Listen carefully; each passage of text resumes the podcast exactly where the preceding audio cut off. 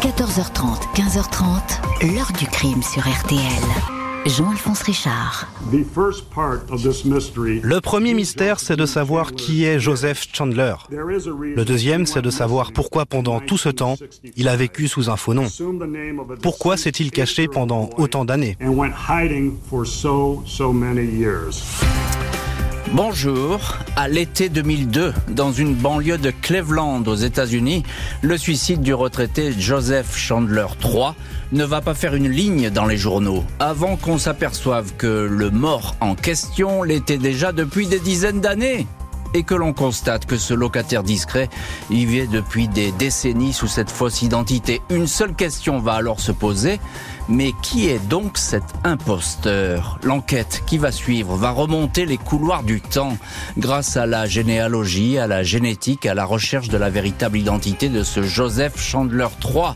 Si la police est autant mobilisée et entreprenante, c'est qu'elle soupçonne le mort de dissimuler un lourd passé criminel. Il pourrait tout à fait être un tueur en série et pourquoi pas le plus insaisissable de tous, celui que l'on traque depuis les années 70, le tueur du Zodiac.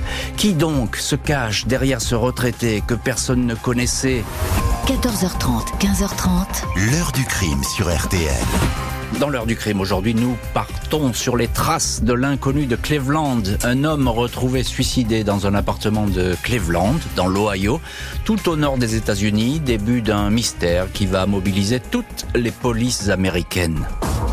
Mardi 30 juillet 2002, 15h30, la police est alertée de la présence d'un individu mort découvert dans un lotissement d'East Lake, l'une des banlieues de la ville de Cleveland, juste en face de l'immense lac Erie.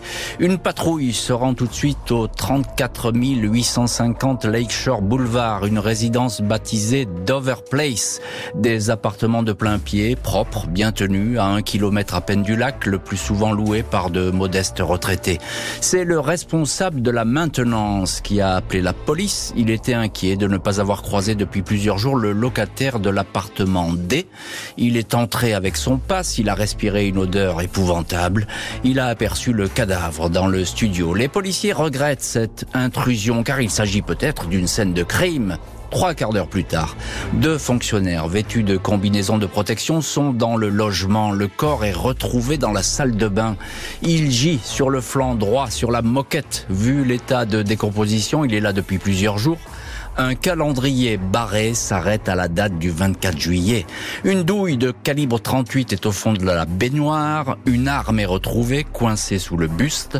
Un revolver de marque Charter Arms, acheté quelques semaines plus tôt. Le malheureux s'est tiré une balle dans la bouche. Le suicide ne fait aucun doute. Le locataire est un retraité de 64 ans, le dénommé Joseph Chandler III, selon le bail. Il vivait ici sans bruit depuis 17 ans. La police d'Islake est chargée du suicide de Joseph Chandler, procédure banale qui consiste à prévenir la famille, ne serait-ce que pour des questions d'héritage. La victime n'était pas millionnaire, mais pas sans le sou non plus. Elle disposait de quatre comptes bancaires d'un montant de 58 000 dollars et d'un pick-up ancien mais en état correct. Le problème, c'est que ce Joseph Chandler III, né le 11 mars 1937 à Buffalo, selon sa carte de sécurité sociale, le problème, c'est que cet homme n'a apparemment aucune famille. Sur une note de numéro à appeler en cas d'urgence, il a juste inscrit le mot ami en face des noms de Mike et Marilyn Onderizin. Ils habitent East Lake. Mike Onderizin dit avoir connu Chandler en 1985 chez Lubrizol, une entreprise chimique. Il travaillait comme électricien. Il n'en sait pas plus sur cet homme qui, selon lui, n'avait ni femme ni enfant. Il lui avait dit avoir grandi dans la région. Il est parti à la retraite en 1997 et depuis, il se téléphonait une fois par an. 30 août 2002, un mois après la découverte du corps, Joseph Chandler est incinéré. Un avocat spécialisé en recherche de patrimoine est désigné pour trouver les héritiers. Un premier détective privé examine le bail de location de la résidence. Chandler y a inscrit le nom de sa sœur, Mary Wilson, au 1823 Center Street, à Columbus, capitale de l'Ohio. Mais l'adresse en question est fictive et aucune Mary Wilson n'a résidé dans le secteur. L'enquêteur ne va pas plus loin. Un autre détective, Lance Morrow, se lance à son tour à la recherche des héritiers, mission pour laquelle il espère toucher une jolie commission. Morrow s'intéresse au nom de famille de la mère du défunt, une certaine Hélène Cabert, avec deux A, un patronyme peu courant. Il finit par retrouver une Cabert près de Los Angeles. La femme répond que cette Hélène Cabert était bien sa tante, laquelle a eu effectivement un fils qui s'appelait Joseph Newton III. Quand on apprend le suicide de Joseph à la femme, elle s'exclame Un suicide? Mais Joe est mort en 1945, à l'âge de 8 ans, avec ses parents dans un accident de voiture.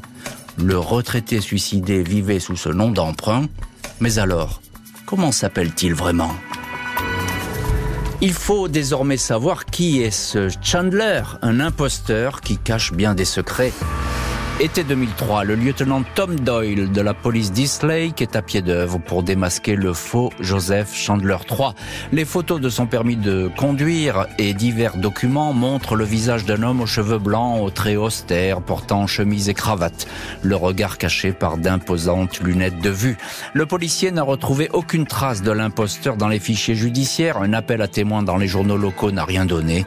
Les scellés du suicide sont examinés. On recherche des empreintes sur son revolver, sur les quatre balles restées dans le barillet, sur une boîte de cartouches, un trousseau de clés, les lunettes. Mais rien n'est détecté.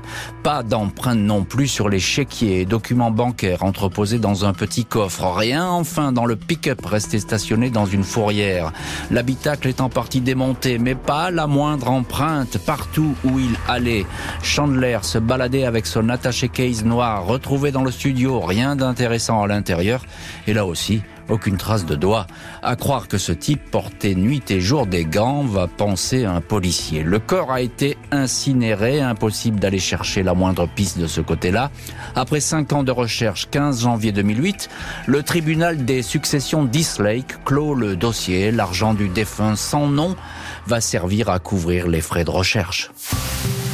8 avril 2014, six ans après la mise en sommeil des recherches, le US Marshal du district de Cleveland, Peter Elliott, s'intéresse au dossier du suicidé. Il part du principe qu'un homme qui a si longtemps caché son vrai nom a forcément commis quelque chose d'inavouable.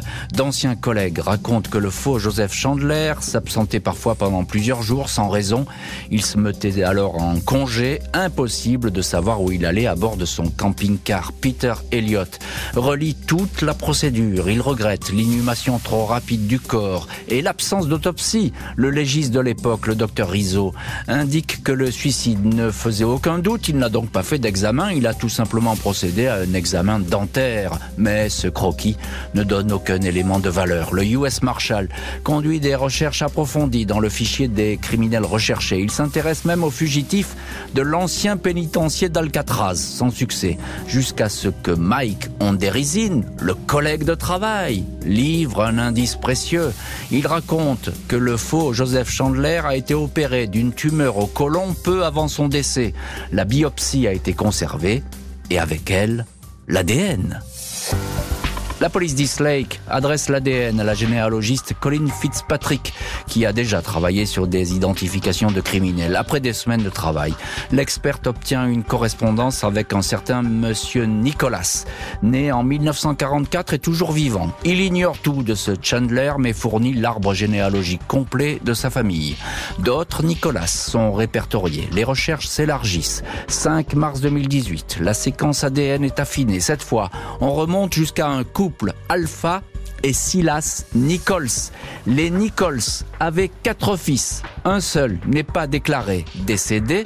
C'est Robert Ivan Nichols, né le 12 septembre 1926 à New Albany. Il a servi dans la marine pendant la guerre. Il a été marié en 1946. Il a eu trois enfants. Divorce et disparition totale en 1965. Il s'agit bien du suicidé. Des lettres écrites par Nichols vont beaucoup intéresser les enquêteurs. Aurait-il laissé une signature criminelle?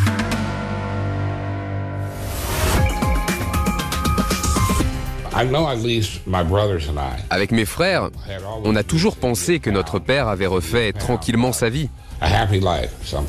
On a enfin quelques réponses à ce mystère de plus de 50 ans. Heure du crime où nous abordons aujourd'hui l'extraordinaire enquête sur l'inconnu de Cleveland. Ce retraité suicidé en 2002 a passé la moitié de sa vie sous un faux nom. 16 ans après, il a été identifié comme étant Robert Nichols. Serait-il l'un des plus célèbres criminels américains? Les policiers d'Islay, qui connaissent désormais le parcours de Robert Nichols, essaient de le rapprocher d'affaires criminelles non résolues. On le soupçonne du kidnapping et du meurtre de la petite Ami Mijalevich. Dix ans, mais les vérifications ne portent pas leurs fruits. Les enquêteurs, mais aussi bon nombre de journalistes, se demandent si Nichols ne serait pas le tueur du Zodiac, un meurtrier jamais identifié qui vissé à la fin des années 60 et 70, date à laquelle Robert Nichols a adopté sa fausse identité. Le Zodiac a revendiqué 37 victimes, toujours des étudiants, même si la police de San Francisco ne décompte au total que 5 morts et 2 blessés. Le Zodiac a beaucoup écrit, et notamment depuis la petite ville de Napa. Coïncidence, l'une des lettres de Nichols porte aussi le tampon de la poste de Napa. Une autre a été envoyée depuis Richmond, en Californie, région où le Zodiac vissé. Les enquêteurs s'intéressent au premier meurtre du Zodiac le 30 octobre 1966, celui de l'étudiante Sherry Job Bates sur le campus universitaire de Riverside. Les portraits robots du tueur en série pourraient ressembler au visage du retraité. Impossible toutefois de comparer l'ADN de Nichols avec la seule trace du Zodiac, de la salive ayant servi à coller un timbre. Cette empreinte génétique est bien trop dégradée Difficile de certifier que Robert Nichols est un criminel, même ses enfants aimeraient avoir la réponse. 21 juin 2018, le US Marshal Peter Elliott, la généalogiste Colin Fitzpatrick et les policiers d'Eastlake révèlent publiquement les résultats de leurs investigations. Ils ont identifié l'homme qui se cachait sous l'identité d'emprunt de Joseph Chandler III, mais ils n'ont pas pu relier l'imposteur Robert Nichols à un quelconque dossier criminel. Son ADN ne matche pas avec ceux des affaires non résolues. Le fils aîné de Robert Nichols, Philip Nichols, 70 ans, avait accepté un prélèvement génétique. Il est heureux de cette identification, surtout étonné de la facilité avec laquelle son père a pu changer de nom le 25 septembre 1978. Il a inscrit un numéro sur un bout de papier. Il l'a tendu à l'employé en lui disant qu'il avait perdu sa carte de sécurité sociale. Il a payé 3 dollars et il est devenu quelqu'un d'autre, s'amuse Philippe Nichols. Il ne croit pas que son père soit devenu un tueur en série. Pour moi, il n'est pas cet individu, dit-il. Malgré l'absence d'indices et de preuves, le US Marshal Peter Elliott et d'autres enquêteurs restent persuadés que Robert Nichols n'a pas imaginé toute cette mise en scène gratuitement. Ils sont convaincus que Nichols a derrière lui un parcours criminel. L'enquête reste ouverte aux États-Unis. Les crimes de sang restent imprescriptibles. Le signalement de Robert Nichols a été transmis à toutes les polices des États-Unis. Un témoin va-t-il se manifester? Le US Marshal Peter Elliott estime que pendant toutes ces années où Nichols vivait sous un nom d'emprunt, des personnes ont forcément croisé sa route. Il avait l'habitude de se déplacer en solitaire, parfois sur de longues distances et pendant plusieurs jours. 2018, la police lance un vaste appel à témoins. Trois photos anciennes et jaunies de l'imposteur remises par la famille, puis des portraits vieillis par l'informatique. Des portraits de Robert Nichols sont publiés dans les journaux et à la télévision sans susciter de témoignages probants. Le mystère n'est qu'en partie dissipé, regrette Philippe Nichols, le fils du suicidé Dislake. L'heure du crime, présenté par Jean-Alphonse Richard sur RTL.